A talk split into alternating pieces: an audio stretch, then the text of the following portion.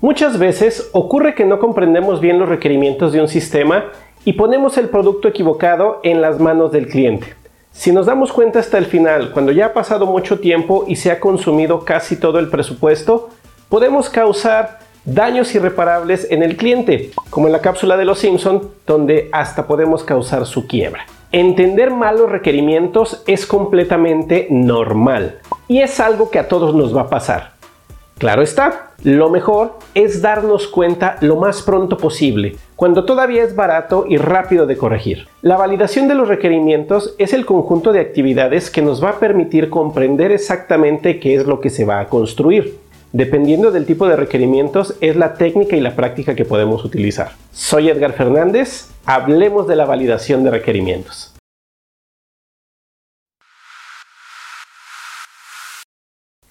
Validar los requerimientos es un paso crucial y debemos hacerlo bien.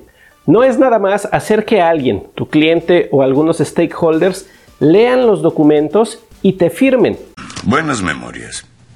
Buenas nada más. Validar correctamente los requerimientos es lo que le permitirá al equipo entregar con frecuencia y con valor. Es también lo que nos va a permitir identificar lo necesario y remover lo que no. Hay varias formas de validar los requerimientos, pero antes de conocerlas, vamos a conocer cuáles son las características de un requerimiento excelente. Un requerimiento excelente es correcto. El requerimiento provee una función o capacidad que es acorde con una necesidad de los stakeholders. Esta función está descrita con claridad. Factible es posible implementar el requerimiento dentro de las capacidades y limitaciones del sistema y el proyecto. Por ejemplo, tenemos y conocemos el framework de desarrollo para hacerlo y contamos con el tiempo y el presupuesto para realizarlo. Necesario.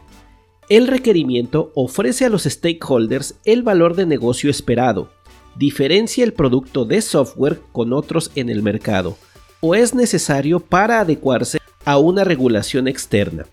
En nuestra metodología DI-NO, estos son los requerimientos obligatorios.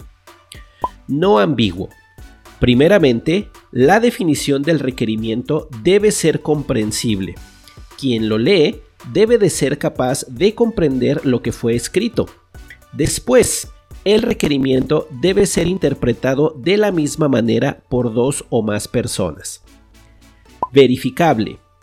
El requerimiento es verificable si podemos definir formas de probarlo. Consulta con tus testers. Consistente. Los requerimientos deben ser atómicos y no entrar en conflicto con otros o contradecirles. Un ejemplo de contradicción es que el sistema de permisos autorice a usuarios a hacer cosas que no están en su tabla de acceso.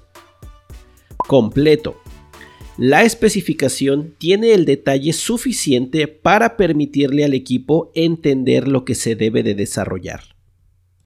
Ahora que conocemos las características de los requerimientos excelentes, veamos cómo se validan en los diferentes niveles.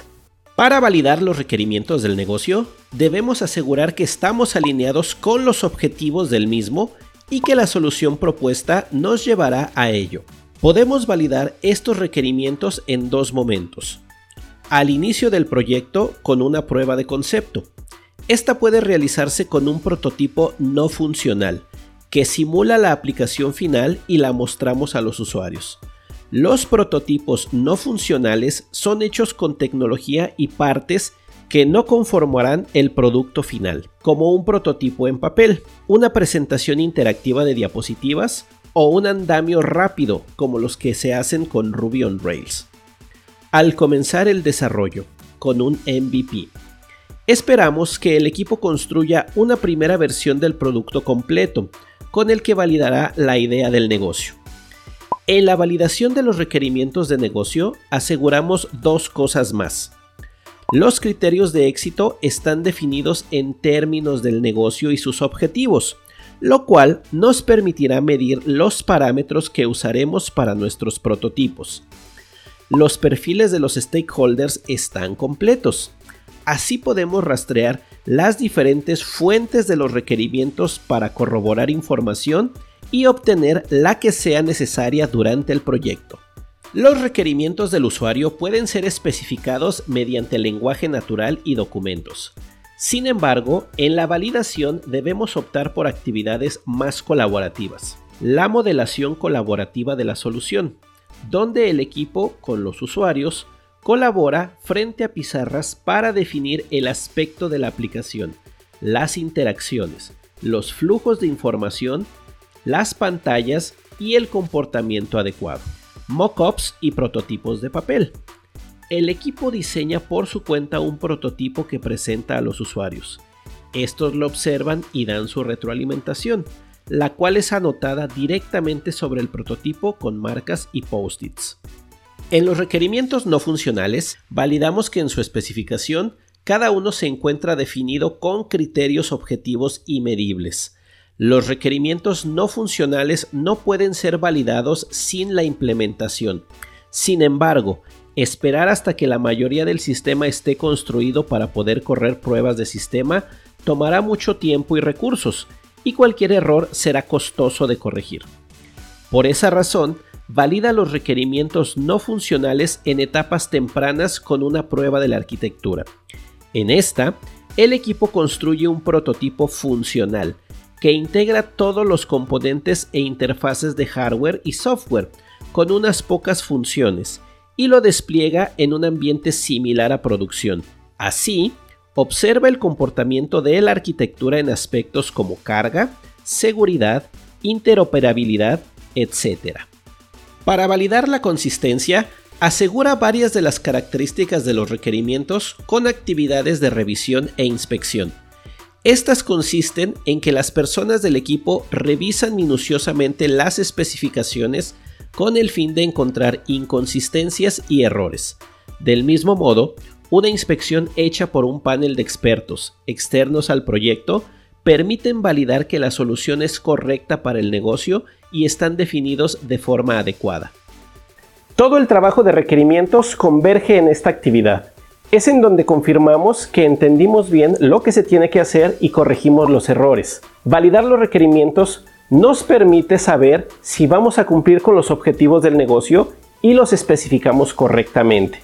Recuerda, solamente leerlos y firmarlos es insuficiente, debes de hacer más. La validación de los requerimientos nos permite identificar errores y debemos hacerlo cuando es más barato y fácil de corregir.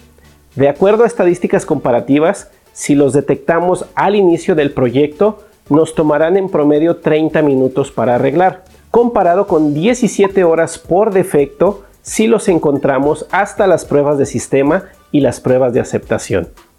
Involucra a todos los team members, invita a los stakeholders y colaboren para tener una validación correcta y completa de los requerimientos.